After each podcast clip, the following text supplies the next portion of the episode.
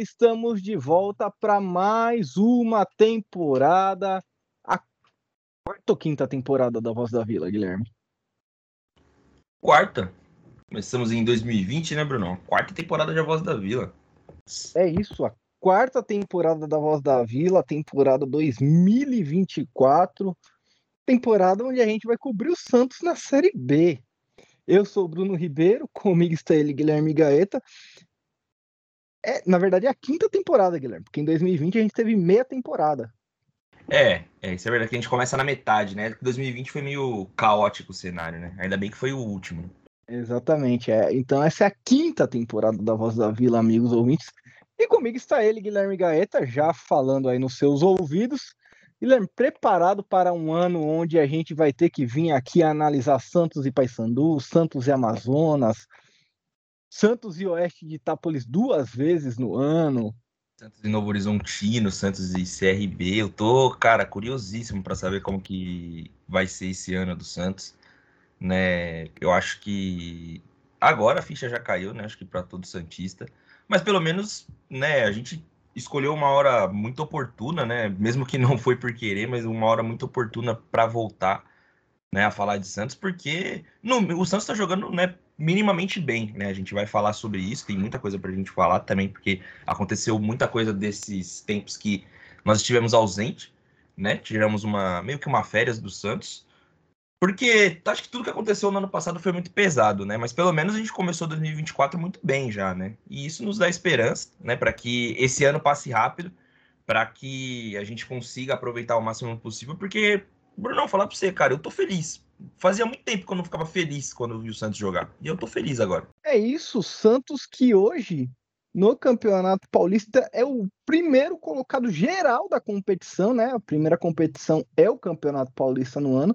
Hoje o Santos é o primeiro colocado geral, ou seja, ele é líder de todo o Campeonato Paulista. São cinco vitórias e uma única derrota, aquela para o Palmeiras, em seis jogos. Além disso, a gente teve aí a contratação de 16 caras novas. Claro que vai ser impossível a gente analisar todos os 16 nesse único podcast, né, nesse único episódio. Alguns a gente já falou sobre lá no TikTok. Agora a Voz da Vila tem um TikTok.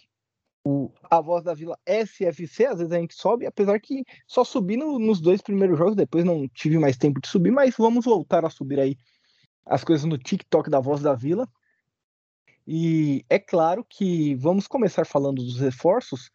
E os que chamaram a atenção, pelo menos para mim, foram Juliano, Gil e Otero, aliás, e João Schmidt, né? O que joga o João Schmidt?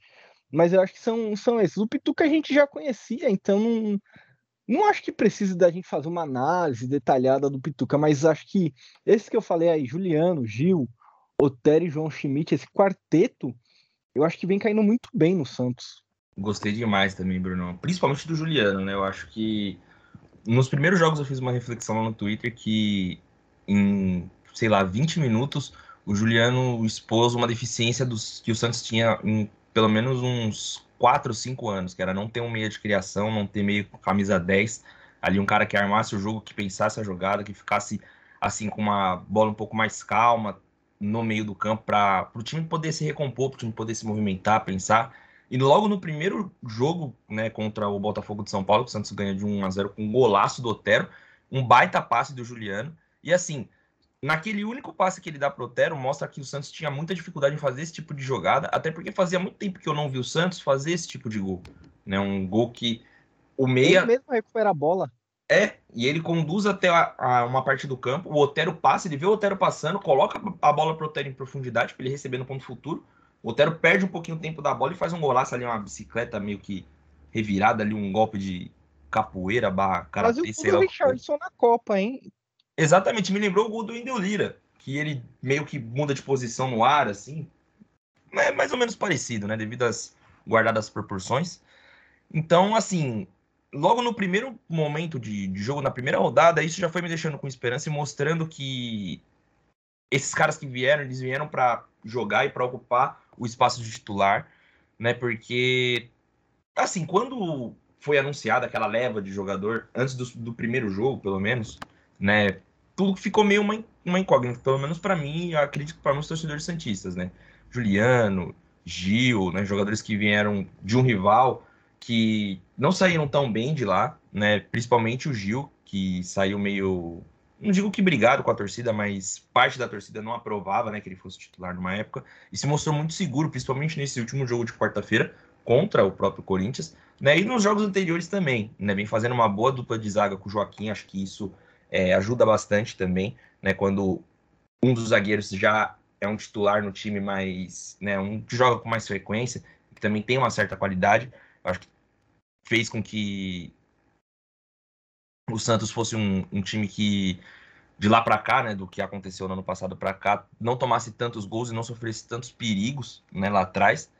E também a experiência, né? Então eu acho que tudo isso está colaborando para que o Santos volte a caminhar né, em passos pequeninos, a voltar a um bom futebol. E principalmente eu acho que é um, um detalhe que foi mais preponderante em tudo, assim, para retomada de confiança, para retomar né, os passos da temporada, para olhar lá na frente, para pensar grande, para pensar no futuro, é voltar a se acostumar a vencer, né? Ter essa confiança retomada, porque assim, o Santos, querendo ou não, agora vai né, dar uma baixada na qualidade dos adversários, né? Que o Santos vai jogar. Querendo ou não, o Santos só vai jogar mais um clássico esse ano, que é contra o São Paulo na semana que vem. Depois, né, o Santos, claro, o Santos pro, provavelmente né, já está classificado para a próxima fase do Campeonato Paulista.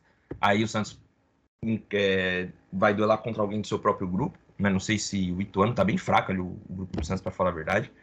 E aí depois pode ser que jogue mais algum outro clássico, né? Vamos ver até onde a gente vai chegar no Campeonato Paulista.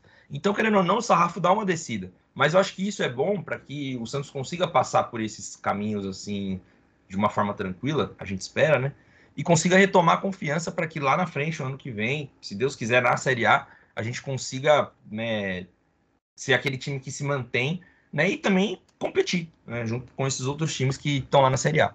Eu acho que um detalhe interessante, Guilherme, é falar que até agora são seis jogos, né, no, no ano, e o único jogo onde houve uma diferença de mais de um gol foi no 2 a 0 contra o Guarani. Em todos os, os outros jogos do Santos, ou o Santos ganhou de 1 a 0 ou perdeu por um gol de diferença, né? Perdeu para o Palmeiras de 2 a 1 E isso é muita cara do Carilli, né? Se você for pensar bem, o, o Santos começa os jogos pressionando, marcando o adversário na, no seu próprio campo. Muitas vezes recupera a bola, pega o adversário ali com a defesa meio desorganizada e tudo mais. E a, algumas vezes consegue se aproveitar disso. E a gente vê que no segundo tempo, eu acho que a gente se falou em off durante o jogo contra o Corinthians, isso te incomodou bastante, também me incomoda bastante. É o fato do Santos recuar muitas vezes para tentar buscar o contra-ataque, o que ainda não ocorreu. E eu acho que isso tem a ver com o fato do nosso elenco ser um pouco curto. Quando o cara ele faz as modificações ali, quando ele tirou, por exemplo, o Juliano, o Casares, que depois que o Juliano se machucou no jogo contra o Palmeiras, o Casares foi titular, e no último jogo também acabou se machucando e saindo. Então, depois que você perde ali os principais jogadores, se você tira, por exemplo, o Otero, que joga ali pelo lado do campo, se você tira né, um, um Pitu com o João Schmidt, que ainda não saíram durante os jogos, mas se você faz trocas ali no Santos, aliás, o, o Pitu e o João Schmidt, eles não saíram os dois ao mesmo tempo.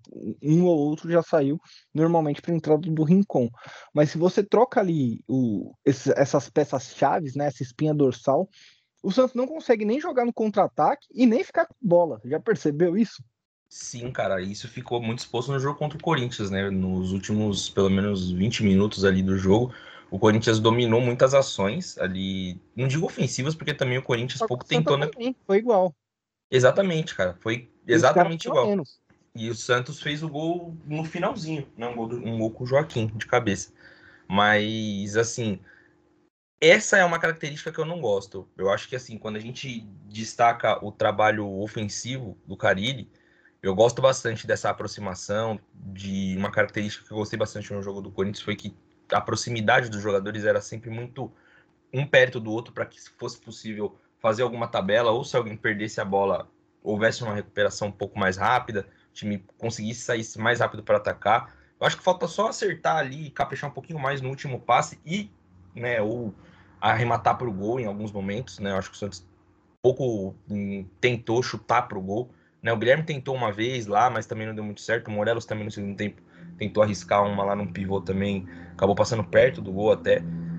Mas agora, defensivamente, eu acho que é muito perigoso o Santos abdicar do jogo, porque, cara, contra o Corinthians, em certo momento do jogo, eu tava prevendo pior. Eu tava achando que, assim, o Corinthians era questão de tempo para eles empatarem.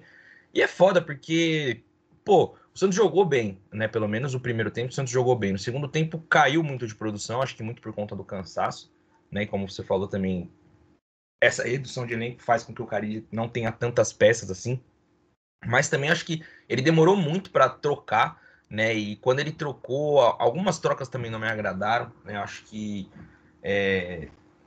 tem algumas peças no Santos ali também que ainda não me agradam, né? E elas acabaram entrando no jogo. Acho que foi o caso do Nonato também, que foi bem apagado durante toda a partida, né? Entrou no lugar do Casares, que não fez um mau jogo enquanto estava em campo, né? Eu só acho um pouco lento, mas acho que é mais uma questão física e tal. Também sobre a lesão a gente não sabe se dá para constatar alguma coisa até agora, né? Mas a gente espera que também não seja nada grave para que o elenco do Santos não fique mais curto do que já está, né? Mas eu acho que assim, cara, mesmo assim, acho que o Santos ainda pode oferecer uma maneira de não sofrer riscos, né? Como sofreu contra o Corinthians, como sofreu contra o Água Santa e querer controlar o jogo, vamos dizer assim, não dando a bola para o adversário e se fechando lá atrás. Né? Eu acho que o Santos já mostrou que tem qualidade para sair jogando, né? E aí você não precisa sair jogando para atacando em busca do gol toda hora, né? Eu acho que em certo momento do jogo ali do Corinthians teve um lance do Guilherme que me chamou muita atenção e eu fiquei muito puto na hora que ele pegou a bola. Eu acho que ele ia sair na hora e aí ele domina a bola alguém passou na lateral e ele podia, obviamente, ter tocado, né? Ou ter tentado alguma coisa, sei lá, um lance individual, mas creio que não, porque estava muito cansado. Ele simplesmente deu um chutão para frente e ofereceu a bola para o Corinthians novamente, a bola não saiu e o Santos voltou a tomar pressão. E eu acho que isso não é uma boa opção quando você está ganhando um jogo somente por 1 a 0 querendo se trancar lá atrás e implorando para o relógio acabar. Né? Eu acho que o Santos não pode jogar contra o relógio e ficar só se contentando com um gol de diferença. Eu acho que o Santos não não é um time que tem esse pensamento, e esse pensamento é muito medíocre para um time como o Santos. Né? Eu acho que o Santos precisa, né, o Carilli, né, na verdade, precisa entender mais é, isso com o time, saber né, se reinventar para fazer com que o time não morra no segundo tempo, até porque a gente sabe que a gente não tem uma temporada recheada de jogos esse ano, mas é uma temporada muito importante. E seria muito ruim ver o Santos fazer né, esse tipo de, de desempenho que fez contra o Corinthians em outros jogos. Né? É claro que a gente entende, né, tudo sobre essa parte de intensidade e tal. Mas que, pô, se for para segurar o jogo, segura com a bola no pé, pelo menos, né? Seja inteligente, não, não ofereça ela ao adversário. Sobre isso, Guilherme, é legal ressaltar que o Santos só tomou gol do Palmeiras, né? Eu acho que isso é uma. acaba sendo, de certa forma, uma evolução, né? Se a gente for pensar que no ano passado a gente tomava uma quantidade absurda de gols Nesse ano a gente só tomou gol contra o Palmeiras, não tomou gol contra mais nenhuma outra equipe. E me parece ser muito isso. Parece que o cara ele constrói o, o resultado, a estratégia dele pensando em primeiro não levar gols e a partir desse não levar gols criar chances para fazer gols. Mas a prioridade número um costuma ser não tomar gols. Não sei se prestou atenção nisso, mas é, é algo que me chamou a atenção, porque apesar de tomar muita pressão, a gente tomou pressão contra o Água Santa, a gente tomou pressão contra o Corinthians, eu acho que contra o Guarani menos, mas chegou a rolar também. E contra o Botafogo de Ribeirão Preto, como o jogo foi decidido no final, ficou muito trocado ali. Mas eu sinto isso, eu sinto que o Santos joga primeiro para não tomar gols e depois pensa no que vai fazer. Sim, eu só acho que assim, no jogo contra o Corinthians, né, o Santos começou se mostrando mais valente porque estava em casa, mas eu creio que se fosse o contrário, né, se fosse aqui em Itaquera, por exemplo, o jogo, o Santos talvez não tivesse aquela postura. Mas é, eu acho que assim, não tem problema nenhum nisso, desde que você saiba como atacar né? E aí fica muito dependente da parte do cara ele trabalhar essa parte para que o Santos consiga se desenvolver durante os jogos, né? A gente sabe que também é um trabalho que está no começo, né? O Campeonato Paulista é um campeonato que é o, o, início da temporada, né? O primeiro campeonato da temporada e assim a gente espera que o Santos consiga desenvolver um futebol né, um pouco mais bem pensado e pode até ser um pouco mais resguardado, mas que também consiga atacar, consiga sair de trás para jogar, consiga oferecer perigo aos seus adversários até o fim do, do campeonato. Cara, mas é, você falou, né, se, se fosse em Itaquera, talvez o Santos jogasse mais resguardado. Quando jogou com o Palmeiras no Allianz, eu não senti que o Santos jogou tão resguardado assim. Claro que, que o Palmeiras acabou, de certa forma, jogando melhor, mas o Santos teve mais posse de bola, por exemplo, do que o Palmeiras. O Santos acabou tentando jogar, né? Não abdicou do jogo em nenhum momento. Claro que também fica condicionado ao fato do Palmeiras ter feito gol logo no começo do segundo tempo. E aí o Santos obrigatoriamente teve que tentar jogar. Mas eu não achei que o Santos foi covarde, digamos. Não ficou só lá atrás, tentou jogar. É que o campo do Palmeiras era um pasto absoluto. Cara, então, contra o Palmeiras eu também não achei que o Santos foi tão. Claro que não covarde, né? Eu acho que também não chegou a esse ponto, mas eu achei que o Santos, novamente, né? Óbvio que também é um jogo com uma dificuldade imensa, como você mesmo falou. Nem o gramado estava oferecendo condições para né, o Santos fazer uma partida né, boa, porque haja vista que o Juliano entrou e se machucou, né? E ele era um dos nossos jogadores que, assim, se aquele jogo fosse num, gramado de grama normal, né? Falando de, dessa forma, ele não teria se machucado, ele teria jogado o jogo inteiro. Talvez poderia né, ter mudado um pouco a história do jogo, o Santos poderia ter oferecido mais perigo e tal. Eu achei que o Santos só pecou em tentar buscar o resultado, tentar ser mais agressivo, né, do que era, né, quando buscava o ataque, quando tomou o gol. Mas mesmo assim eu gostei da postura do time, né? Isso, não, de forma alguma achei que o Santos se posicionou de, de maneira covarde ou alguma coisa do tipo, né? Eu acho que mudou também muito a mentalidade do time, né? Eu vejo o Santos pelo menos um pouco mais corajoso para tentar usar mais em algumas jogadas, ir mais para cima. Eu acho que contra o Corinthians isso ficou muito claro, porque parecia que o Santos estava jogando muito. Como posso dizer? Parecia que os jogadores estavam muito leves, assim, sabe? Que eles queriam estar ali, que eles estavam com vontade de jogar. E isso fazia tempo que eu não via no, no jogo Santos. É, é, de fato, o, o time melhorou, pô. Isso é inegável. O time é melhor e tem mais vontade também. Isso há, há de ser chamado a atenção. E o que o torcedor tem que entender, e eu acho que a gente também tem que se acostumar com essa ideia, é de que o Santos não vai pegar o Palmeiras todo jogo.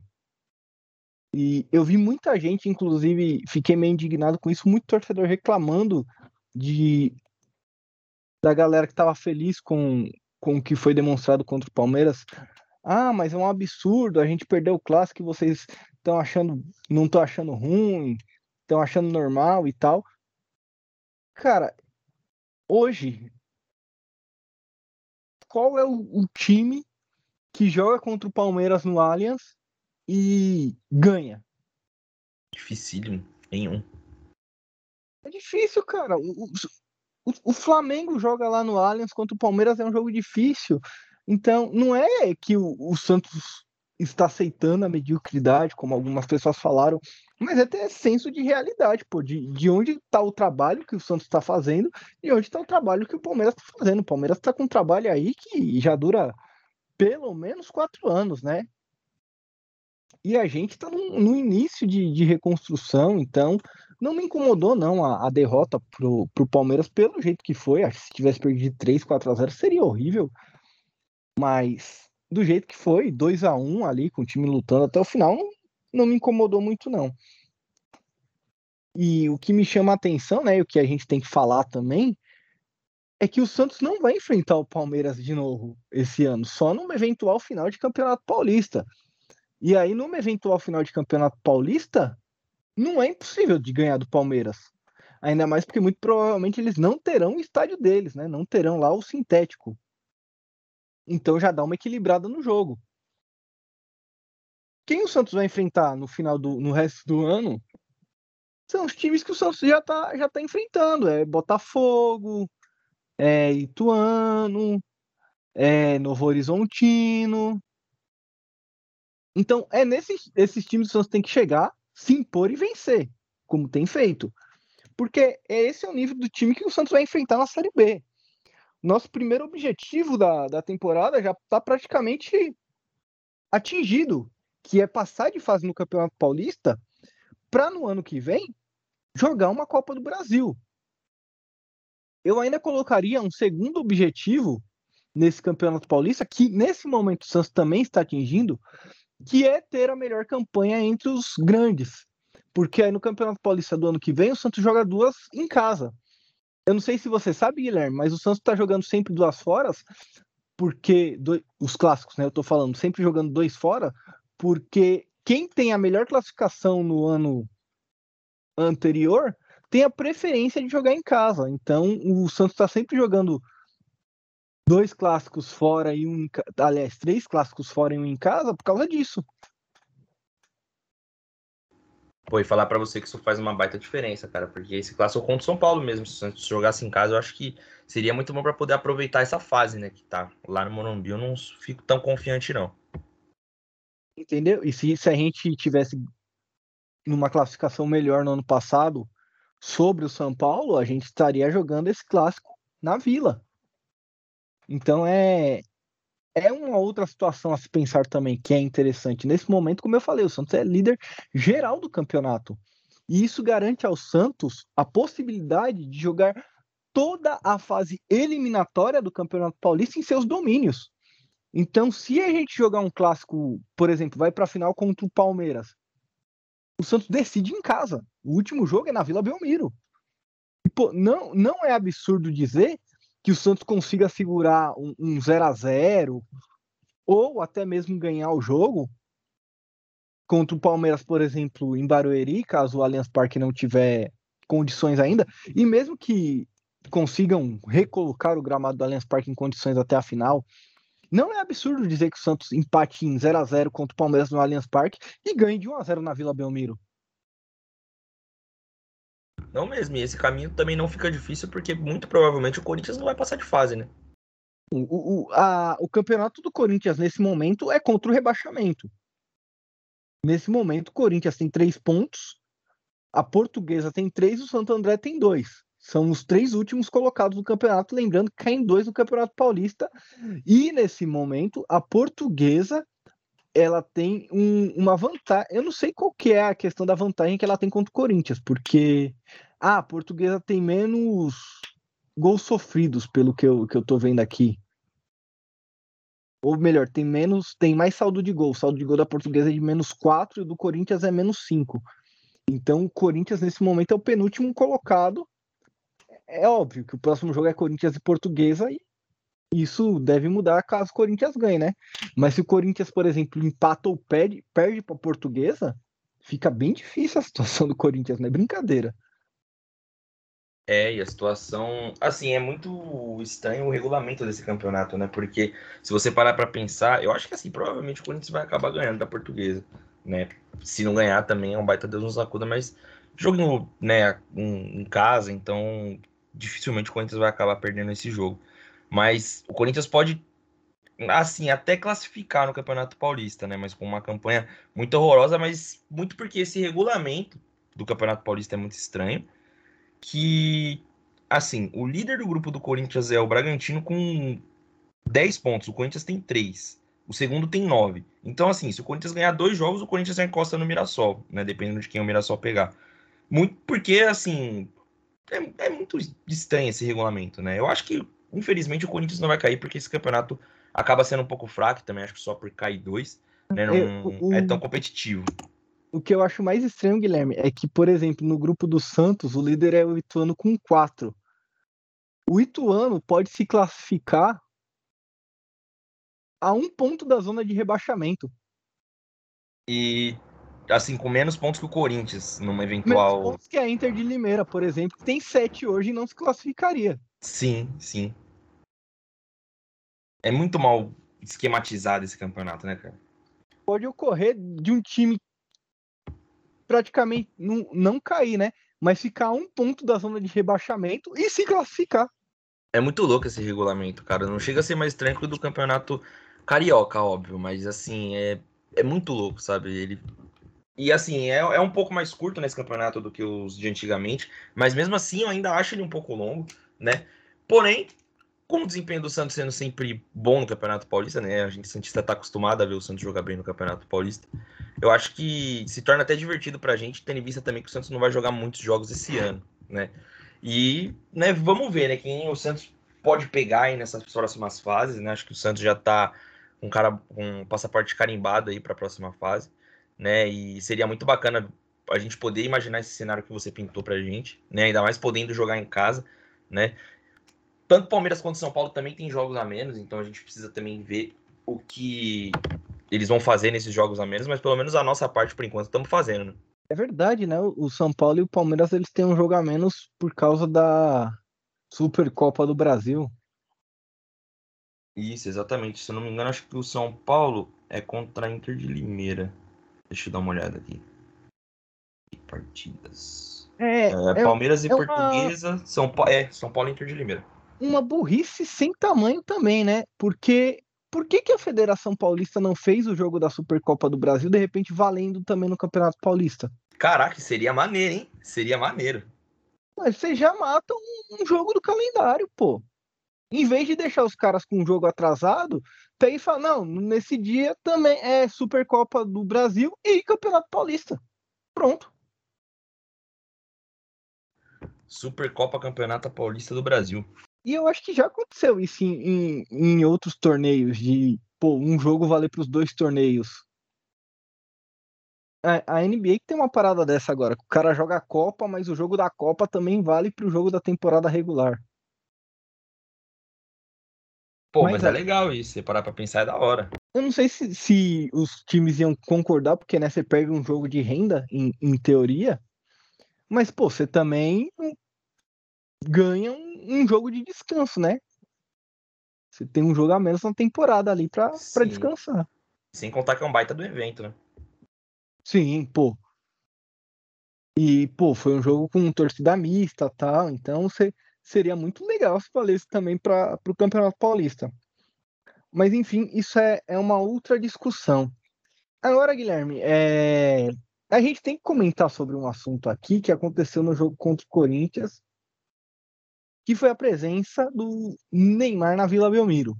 Sempre que ele vai na Vila Belmiro, foi duas vezes, né? Desde ano passado e esse ano, duas vezes desde que ele saiu do, do Santos, e sempre causa um. Eu não sei como, como fala a palavra, Guilherme, mas um burburinho gigante, você entendeu? Muita gente comenta sobre. Ontem no, no futebol lá que eu fui jogar, na, na pelada de sexta-feira lá que eu jogo, a galera tava falando assim: ah, não, né, os torcedores dos outros times, obviamente.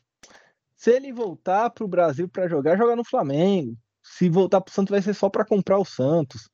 Por que a sua opinião, Guilherme? É, é porque assim, as pessoas são tão fora da realidade do Santos, né? Que realmente só o Santista sabe o que está acontecendo lá.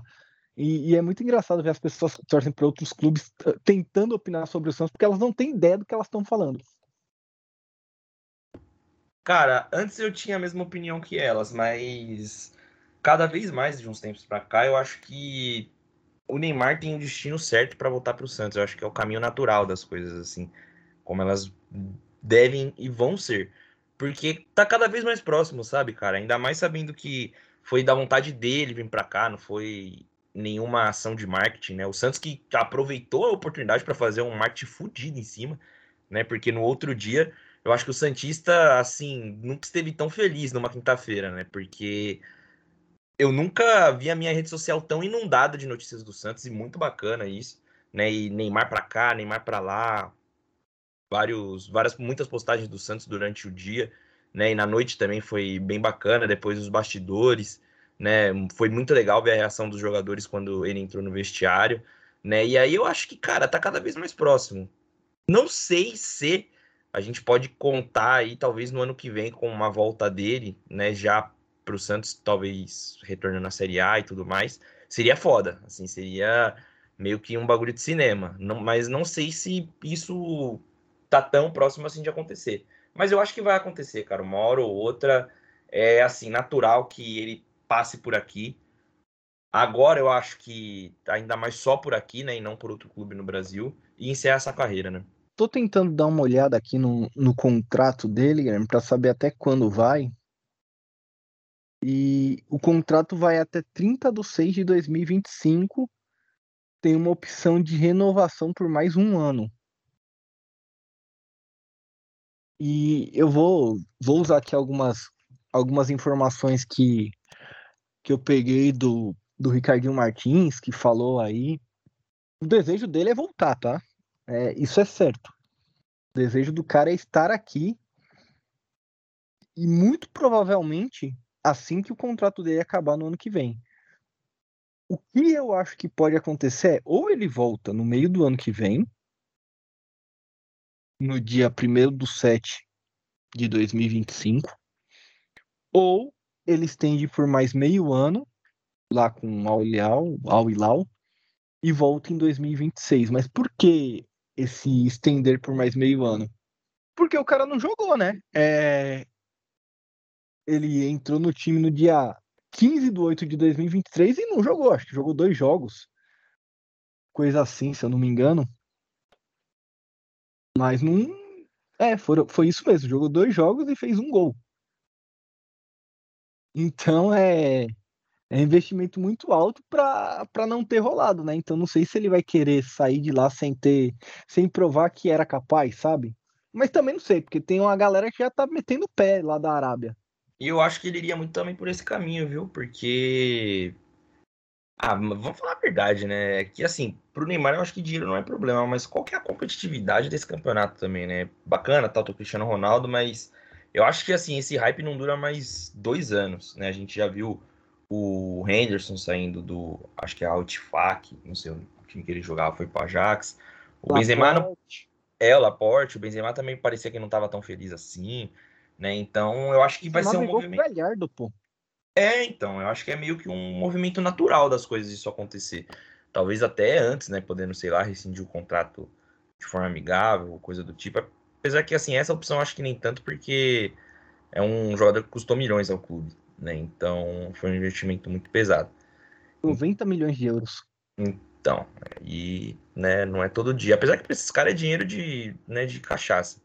Mas, né, eu acho que o Neymar tem um negócio que pô, por estar tá tanto tempo assim sem jogar, acho que até dele mesmo, né, falta meio que um protagonismo, né? Ele voltar aos holofotes, voltar a ser aquele Neymar. Eu acho que ele também deve ter vontade.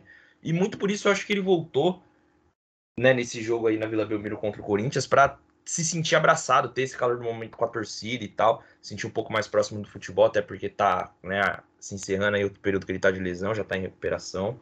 E em breve vai voltar aí aos gramados. E aí a gente espera que né, ele possa dar uma passada por aqui para a gente relembrar os velhos tempos, quem sabe aí, né, voltar a ser campeão, né? É, é algo que me deixa muito esperançoso, cara, para as próximas temporadas. É, ainda mais com tudo que aconteceu, né? Eu acho que é algo que é uma história que vai se encaminhando aí para ter um final feliz. Posso falar uma, uma coisa, Guilherme, para você que não é não é da minha cabeça que eu tô tirando isso e, e pode acontecer? Com certeza, diga. Isso é, é assim, informação bem de bastidor. Mas o Neymar voltando no ano que vem, outro que também teria interesse em voltar é o Gabriel. Caraca, e aí seria foda, hein? Já pensou? Porque o sonho desses caras é jogar junto, né, mano? E inclusive o contrato do Gabriel vai agora até o final desse ano. Então, se o Gabriel chega no Santos em, em janeiro, muito provavelmente é porque já tem algo acertado com o Neymar. Porque a, parece que a conversa é a seguinte, né? Que, que o Gabriel queria sair lá do Flamengo tal, teve, teve isso daí, né? Dele querer ir pro Corinthians e, e tudo mais. E aí parece que a conversa foi a seguinte: dá uma segurada esse ano, e ano que vem o homem vai voltar para o Santos e você vai antes. Você chega lá seis meses antes, depois o homem vai chegar para jogar com você no brasileiro. Caralho. Caralho, já pensou, mano? E assim, é... não seria absurdo dizer também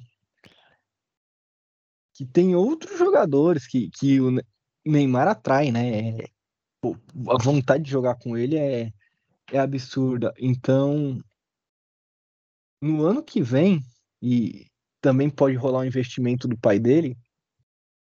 Claro que ele voltar passa por isso também, passa por esse investimento do pai e tudo mais. O pai dele que inclusive montou um time, tá? O Monte Azul, que dizem que está sendo uma clínica para ele entender como funciona gerir um time. Porque a vontade do cara é comprar o Santos caso o Santos vire SAF. E aí a construção é meio que essa. É, no ano que vem virar SAF, Neymar Pai, outros investidores lá, ou ele sozinho ou com um grupo comprar.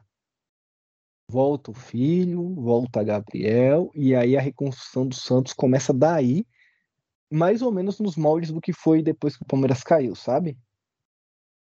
Novo estádio e tudo mais. Pô, cara, se, se isso for um sonho, não me acorde, cara. Tá me, tá me possibilitando sonhar aqui.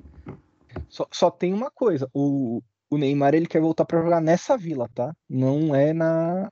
Não é vila reformada, não. E aí, não teve um papo que o Ricardinho falou num. Acho que foi num programa, né? Que a, a, o novo estádio não vai ser nessa vila? É, ele, ele tem essa informação, é, é algo que eu ainda não vi ninguém confirmar. Diz que, que não será nessa vila. Pra mim é um erro, tá? Pra mim tem que ser onde é a vila hoje. Pra mim também não tem que ser em São Paulo, que acho que eu já deixei isso meio claro. E por que que não, não acho interessante que se mantenha a vila como ela existe e faça outros, outro estádio? Porque o Grêmio tentou fazer isso lá e hoje o Olímpico é um deserto. Então não, não tem muito porquê. Vai acabar deixando um estádio abandonado lá. É, também a aura do lugar, né? Eu acho que não faria sentido também, não, mano. Eu não apoio essa ideia, não. Cara, não, não faz sentido você ter dois estádios. Nenhum time tem dois estádios, pô. Pra que, que você vai fazer dois estádios? E outra, vai ter o Paquembu reformado aqui em São Paulo. Exato, exato. O Santos que vai, vai mandar jogos, né, esse ano ainda no Paquembu. Vai ser Sim, bem bacana e... da gente acompanhar. E se você lembrar, quando o Corinthians construiu a arena e o Pacaembu ainda não, não tinha sido reformado, o Pacaembu passou muito tempo sem ter jogo. Porque ninguém ia jogar lá. O Santos jogava de vez em quando, mas não era algo corriqueiro. E o estádio estava ficando meio abandonado também. Exato, e quando o Corinthians meio que se mudou para lá, né, para a construção do estádio, para jogar lá, assim, atraía muito, atraía muito público, né, para aquele local. E eu acho que o Santos pode voltar a fazer isso aqui até para né, favorecer a torcida de São Paulo às vezes, né? Mas eu também sou da opinião que a Vila tem que ser no mesmo lugar que ela é hoje, né? Para como se fosse o reinício de uma nova história, né? E aí, bom, não sei, né? Não sei. O pessoal fala em transformar em museu, levar um museu do um museu Pelé para lá e tal, mas não, não, não sei, cara, eu não, não consigo emitir uma opinião agora, mas eu queria que a nova vila fosse no lugar que é hoje. É, Guilherme, eu, eu também queria, e, e digo mais, eu acho que é óbvio que a maioria da torcida do Santos não está na cidade de Santos. Mas, pô, o torcedor que não é de Santos, ele tem que entender que ele torce para um time de outra cidade, pô. É que nem o cara que torce pro Barcelona e mora em outra cidade, pô. Vai querer o quê? Você vai querer que o Barcelona mude de cidade? É, é igual o flamenguista da Bahia. Pô, ele quer que o Flamengo se mude para Caruaru? Eu nem sei se Caruaru é na Bahia, Guilherme. Acho que é, vamos ver aqui. Mas, assim, eu concordo com o que você falou, porque Pernambuco, a gente. Caruaru. Pernambuco foi mais rápido que eu. Mas só completando, cara, eu concordo também, porque é mais fácil a gente encarar essa realidade do que ficar esperneando que o Santos não joga aqui e tal. E também ir pra Vila é meio que um ritual pra gente que é daqui de São Paulo, né? É muito da hora a gente poder ir lá. Óbvio que não dá pra ir sempre, até por conta dos, dos gastos, né? Mas, assim, seria muito bacana a gente poder fazer esse ritual, por exemplo, de ir no último jogo, né? E ir no primeiro jogo da Nova Vila e tal. Ah, é, é um processo custoso pro torcedor do, do Santos, sim, ir até a Vila torcedor que vai até a Vila Belmiro não gasta menos de 100 reais para se deslocar até lá, assistir o jogo, enfim. Então é, é realmente custoso. Às vezes o Santos jogava aqui no Paquembu, o ingresso era 10 reais, você pagava mais. Na época a passagem era 2,50, com 15 reais você ia até o jogo.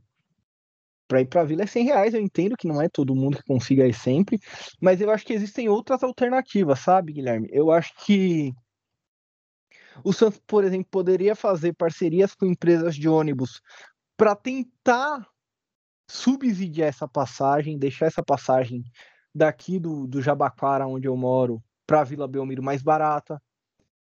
Porque o que pega também é isso, pô. Você vai pegar um busão para ir para a Vila, é 30 reais para ir, 30 reais para voltar. Se fosse 10 conto para ir, 10 conto para voltar, porra, eu tava lá toda semana.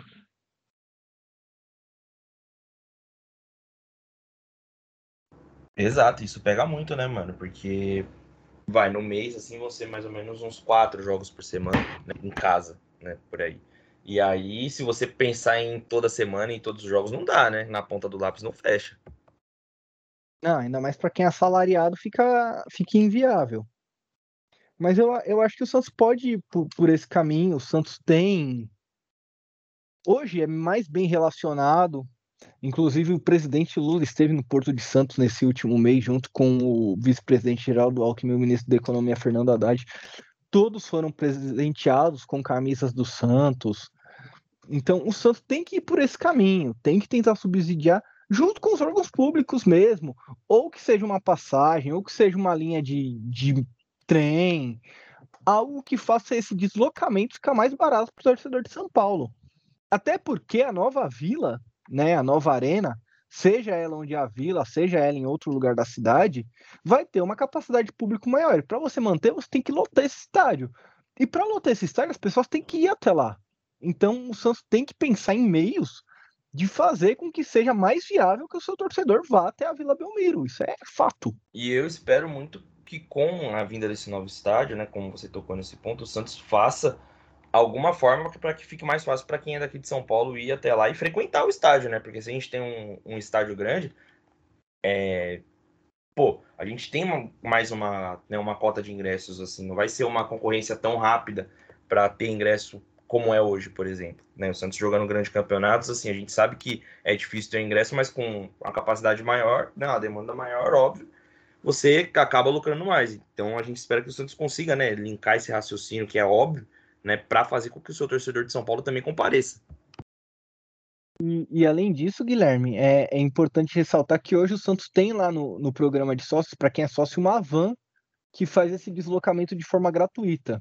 Mas é isso mesmo, é uma van que faz, tipo, acho que são uma ou três vans que fazem o deslocamento de forma gratuita. É óbvio que três vans não vão ser o suficiente para suprir essa demanda, pô. Isso é óbvio. Você tem que pensar em realmente fazer essa parceria dos sócios com uma linha de ônibus que já faça esse trajeto.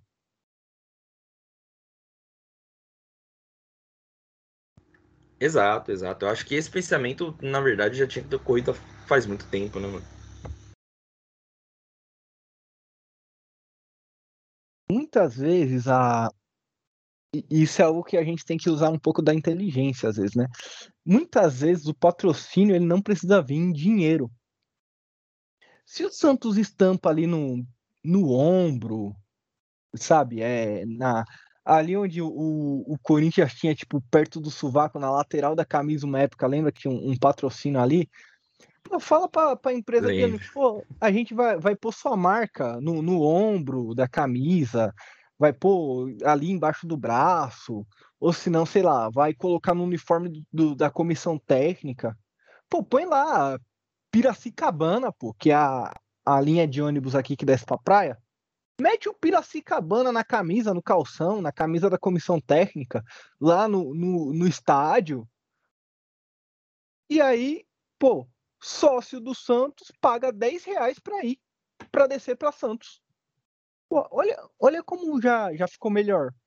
Exato, né, mano? Ajuda muito. Eu acho que faz muito tempo que isso já deveria ter sido pensado, né? A gente espera que com essa nova arena a gente tenha esse tipo de avanço, esse pensamento, né, da diretoria do Santos, que faça com que seja né, atrativo para o torcedor, né? Não seja só cansativo. Né? É legal ali na hora do jogo tal, mas que não seja um sacrifício tremendo, né, para o torcedor conseguir ver o seu time. Pô, lembra eh, quando a gente foi tentar ir contra o Palmeiras, que a gente entrou no segundo tempo? É absurdo, pô. Foi uma puta desorganização, né? Fora que, né, que a gente foi de carro, né? A gente não foi de busão. E, e é foda, Guilherme, porque assim, por que, que os caras. A gente tá falando isso aqui que parece ser muito óbvio, mas por que, que ninguém pensa nisso? Porque os caras que estão lá no poder não pegam o busão, pô. Não ganha Exato. mil pontos por mês. É, não tem que acordar cedo no outro dia pra ir trabalhar, né? Lógico, pô. Então, o, pros caras é muito fora da realidade pensar nisso. Sim, sim. É algo que não, não aperta neles, né?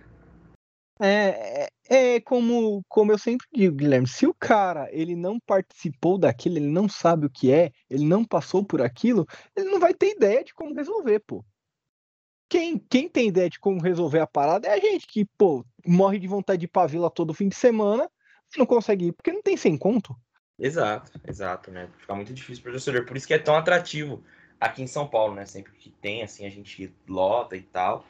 Porque é meio que raro, né? Tanto que eu vejo no Twitter muitas vezes o torcedor falando assim, ah, primeira vez que eu fui na vila, tal. E eu falo, caramba, mano, tem gente que né, não frequenta tanto a Vila Belmiro assim, porque é porque é longe.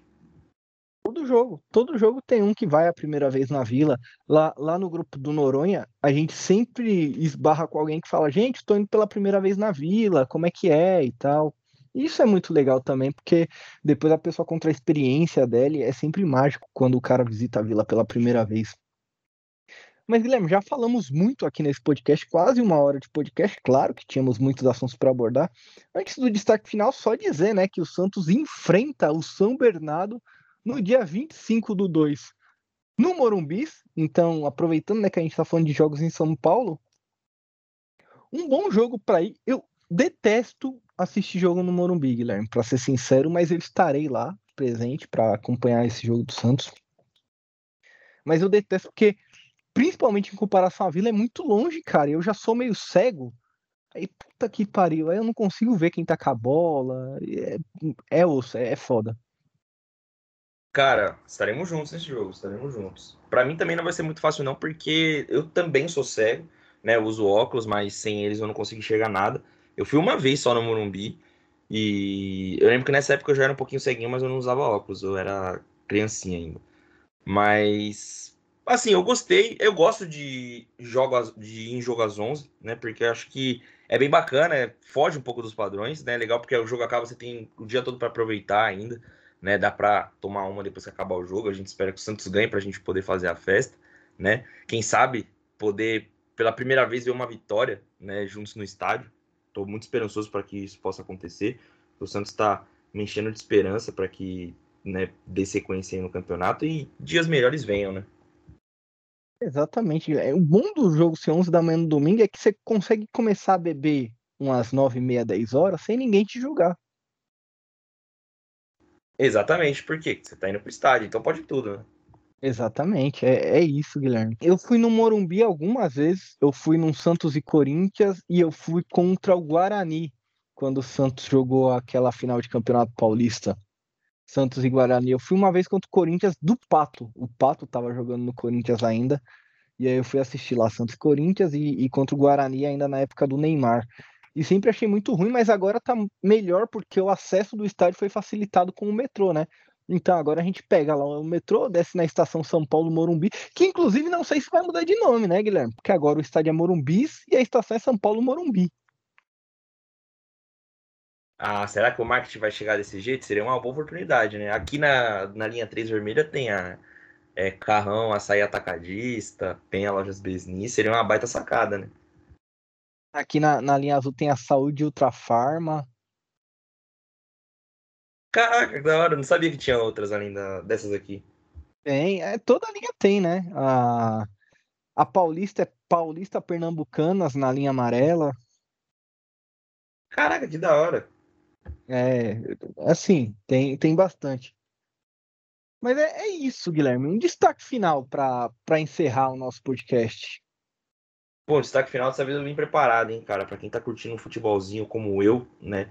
Nessa tarde de sábado, hoje teve Leverkusen e Bayern de Munique. Foi um baita jogo. Eu tava assistindo antes da gente começar a gravar. 3 a 0 pro Bayern Leverkusen. Mas não é disso que eu quero falar. Amanhã tem final da Copa da África. Agora tá rolando a decisão do terceiro lugar entre África do Sul e Congo, tá 0 a 0 Amanhã é uma baita final, de um lado Victor Osimhen, a Demola Lukman defendendo a Nigéria, e do outro lado a seleção dos, dos donos da casa, a Costa do Marfim, que tem Sebastian Haller, Frank Henrique Kessier, do ídolo Didier Drogba. Então, para quem gosta de um futebolzinho, amanhã tem decisão.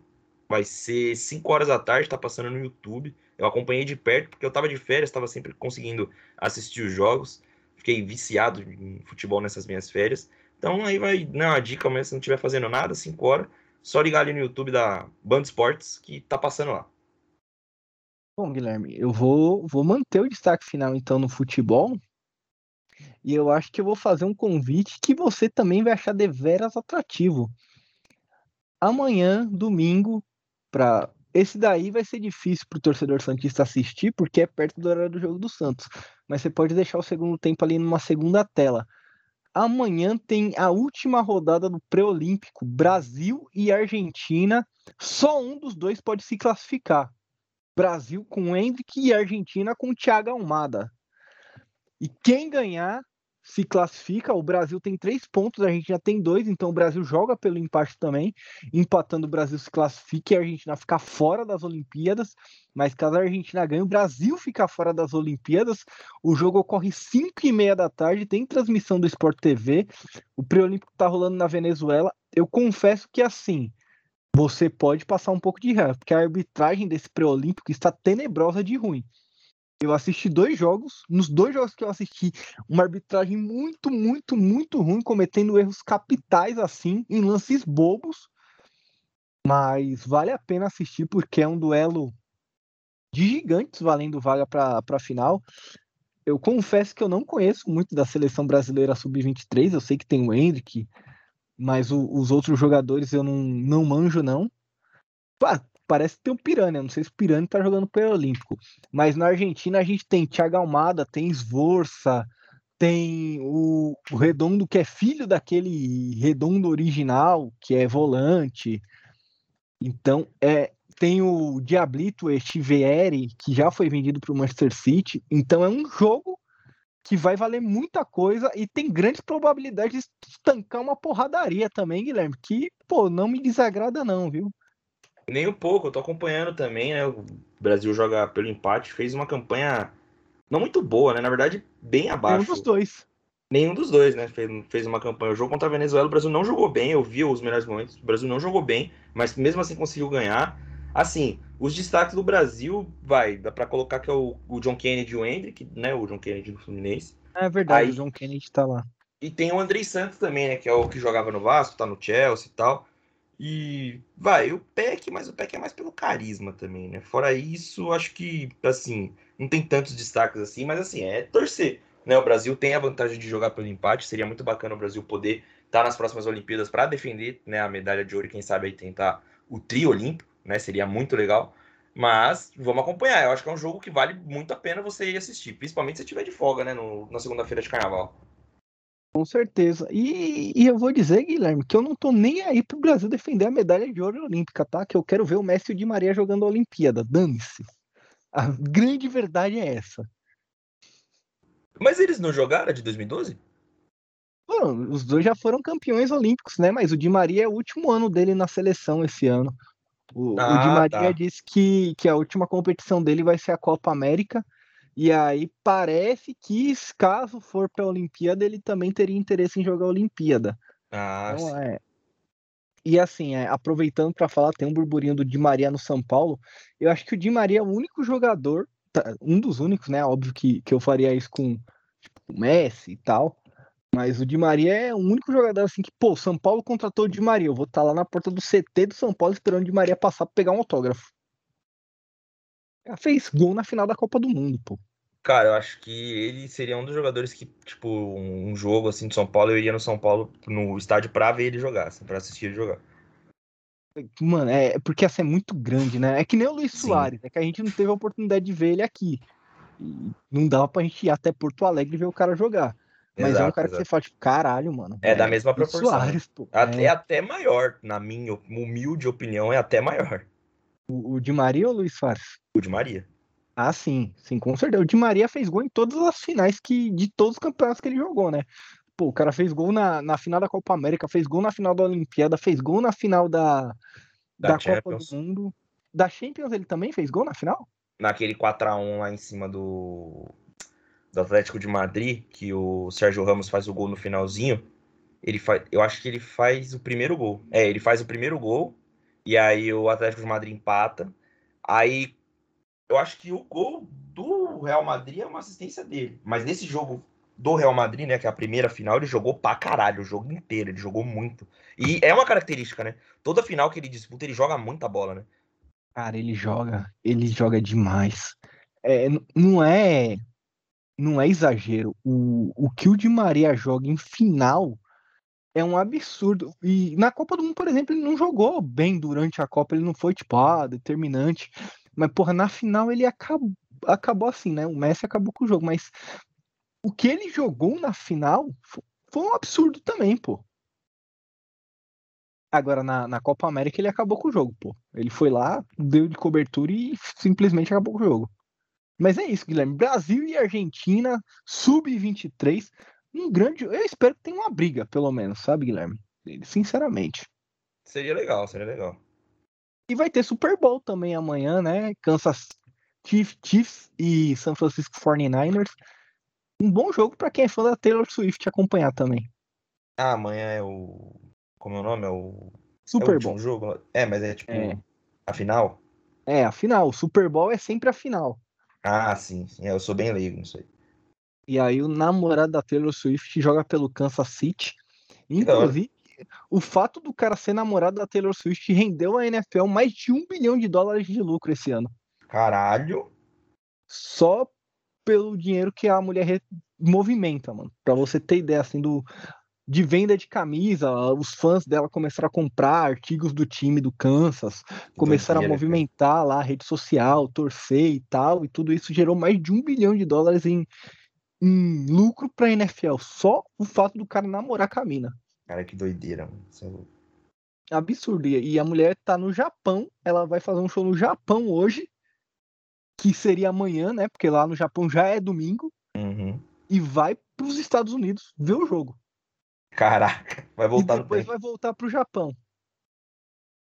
Meu Deus, que doideira, cara. Ela literalmente vai voltar no tempo, mano. E depois vai avançar de novo. E depois vai avançar de. Mano, é, é loucura. Isso é mesmo. Mas é isso, Guilherme. A gente agradece a quem ficou conosco até o final. Siga a gente nas redes sociais, Instagram, Twitter, TikTok, é tudo a Voz da Vila SFC. Se você quiser apoiar a gente, o Pix é a voz da Vila SFC gmail.com, a voz da Vila SFC gmail.com. 1x0 tá bom, né, Guilherme? 1x0 tá bom, Bruno. Muito obrigado a você que ouviu a gente até o final. A gente volta a se falar na próxima semana. Valeu!